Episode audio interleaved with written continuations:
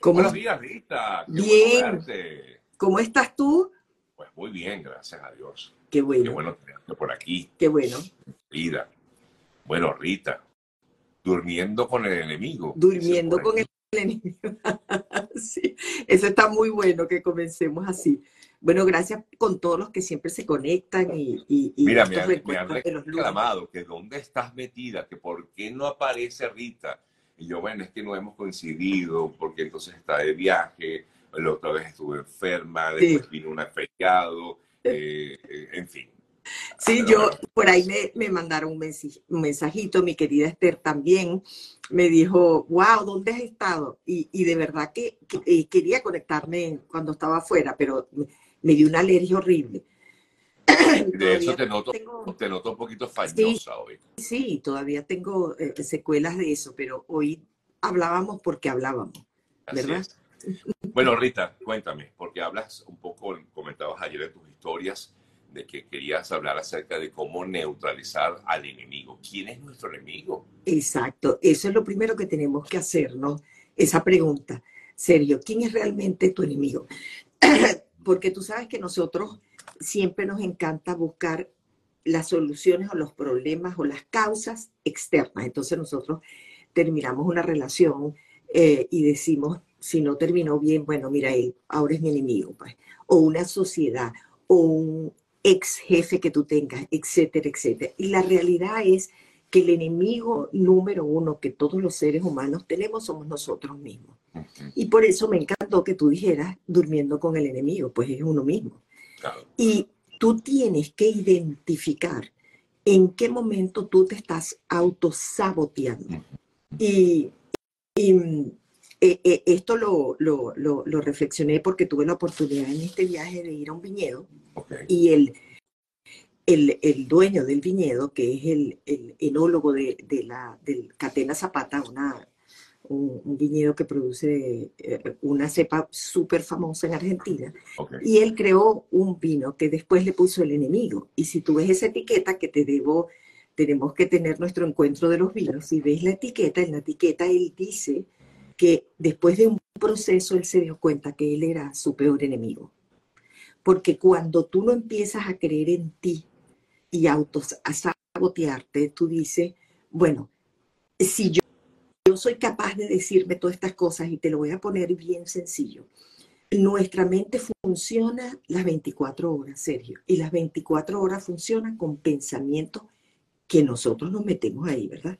Si esos pensamientos que los hemos conversado en otras oportunidades no son buenos, hay un autor que se llama Bernardo Estamates que dice que esos pensamientos que no son positivos, evidentemente, empiezan a generar lo que se denominan nudos mentales. Y esos nudos mentales crean personajes, crean historias, crean cuentos que tú de tanto repetírtelo te lo crees.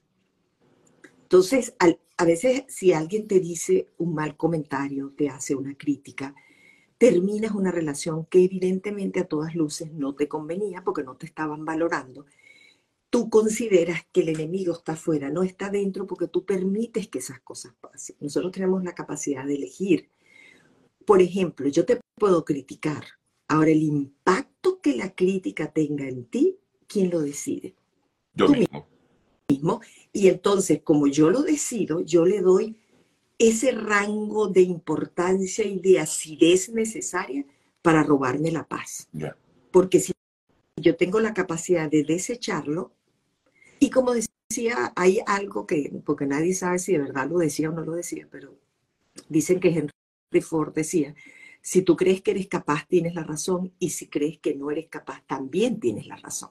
Es decir, lo que tú creas es lo que vas a lograr. Entonces, ¿qué estamos haciendo hoy en día? Comparándonos, señalando y viendo, wow, mira lo que logró fulano, que yo no he podido lograr. Mira lo que logró Perencejo, que yo no podido lograr. Entonces, es que yo tengo problemas para comunicarme, es que yo no tengo la capacidad con los números, es que yo no soy buena haciendo amistades, es que a mí todo lo que se me pegue es malo. Bueno, si todo lo que se te pegue es malo, ¿tú has oído eso? Uf, infinidades de veces yo también, yo digo a la gente, bueno, debe ser que yo atraigo puro hombre malo o pura mujer mala. Todas mis parejas son terribles.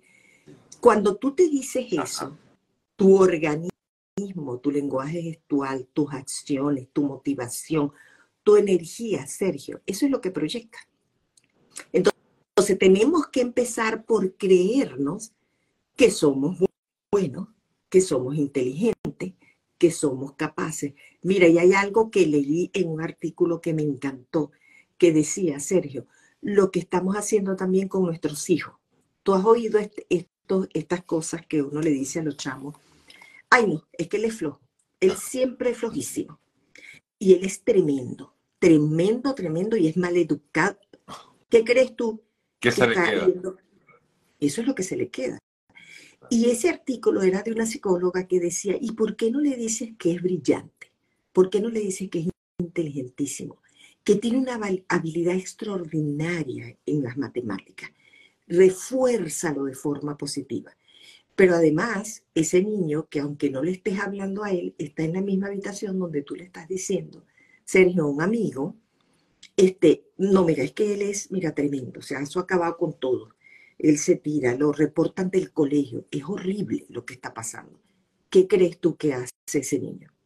Que es, un, que es una esponjita absorbiendo. Y con esas creencias y esas ideas y ese disco duro, yo crezco y digo, yo nunca fui buena para las matemáticas. Y la gente te pregunta, ¿y de dónde sacaste eso? Es que eso siempre fue así. Pero intentaste mejorarlo, intentaste eh, tener una, uh, o sea, eh, prepararte, adiestrarte, no. Entonces, como de estas eh, conversaciones, y, me encantó algo, y lo voy a decir ahorita, y acuérdame de repetirlo al final, para que la gente se lo lleve, que lo dijo, aquí lo tengo porque no se me podía olvidar. Aaron B. dice que para estar bien con uno mismo es necesario un cierto filtro de positivo a la hora de mirar hacia afuera pero igualmente a la hora de mirar hacia adentro. Fíjate lo que él dice, como el filtro del café. Vamos a tener un filtro positivo para yo filtrar lo que viene de afuera con una connotación positiva y para filtrar lo que yo misma como persona tengo adentro que tengo que ponerle una connotación positiva, Sergio.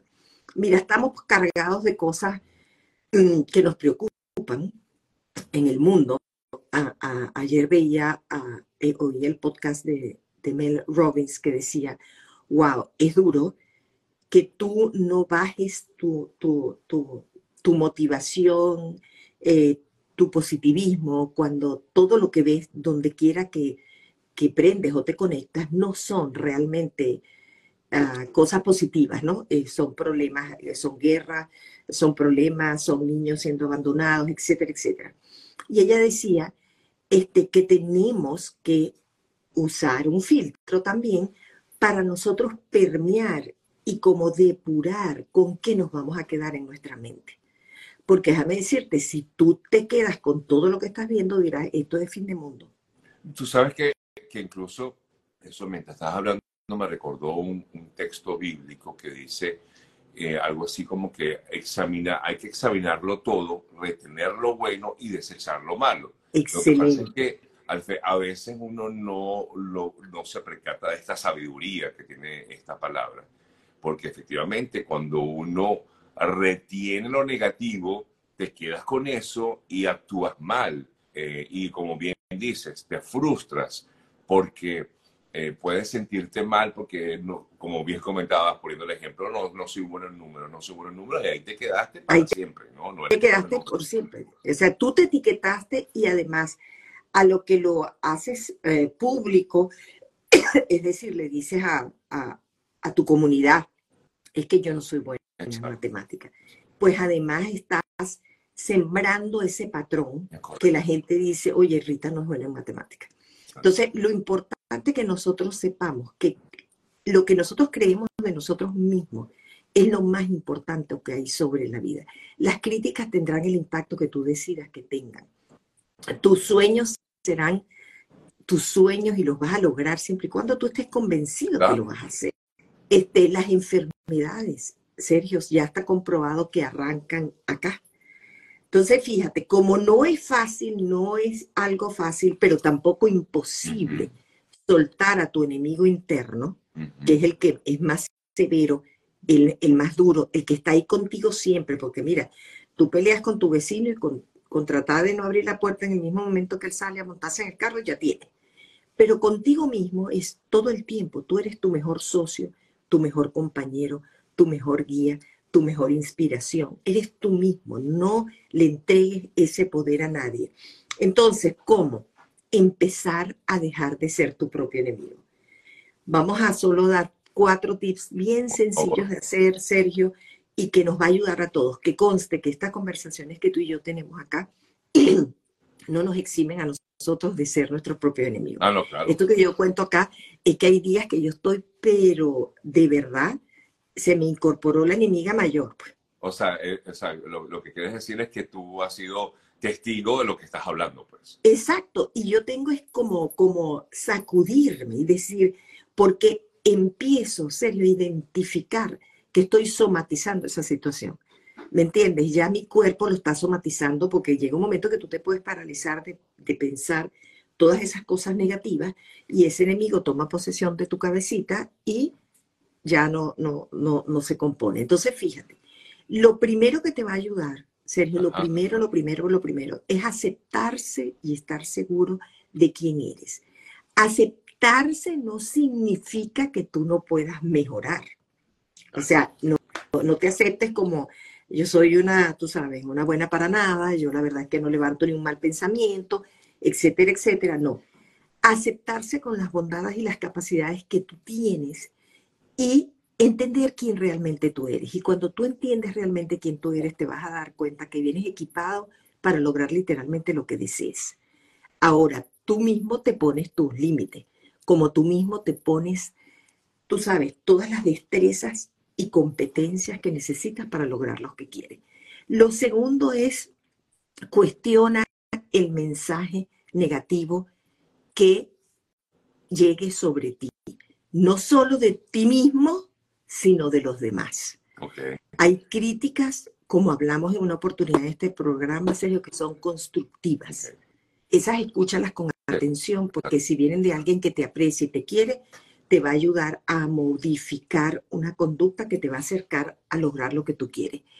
Pero no te quedes pegado, porque déjame decirte, hay gente que se dedica a, a, tu autoestima, a decirte cosas que no te convienen y siempre hagan esta reflexión. Quien solo tiene cosas negativas que decirte es realmente infeliz ellos mismos. Claro. Y de alguna manera ese veneno hay que botárselo a alguien. Entonces el segundo es, cuestiona todo mensaje que te digas tú o que te digan los demás. Aprende a equivocarte, Sergio. La perfección es de Dios.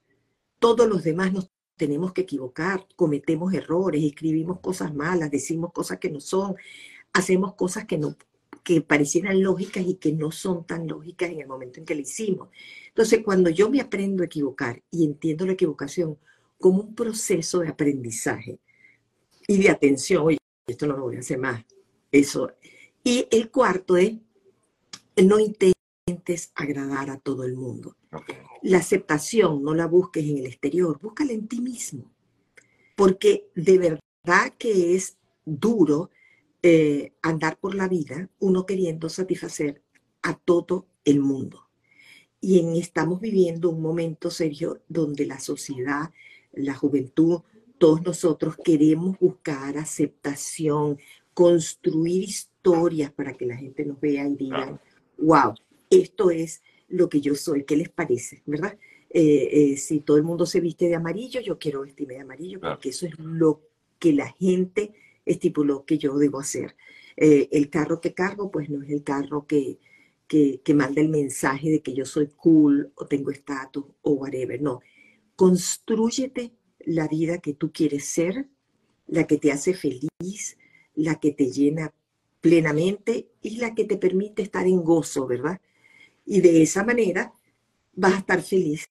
Y tu enemigo lo vas a poner a dormir. Que déjame decirte, el enemigo se despierta cuando uno menos lo, lo, cree. Él está ahí. Entonces tú tienes que identificar y decirle, Mira, calladito te ves mejor.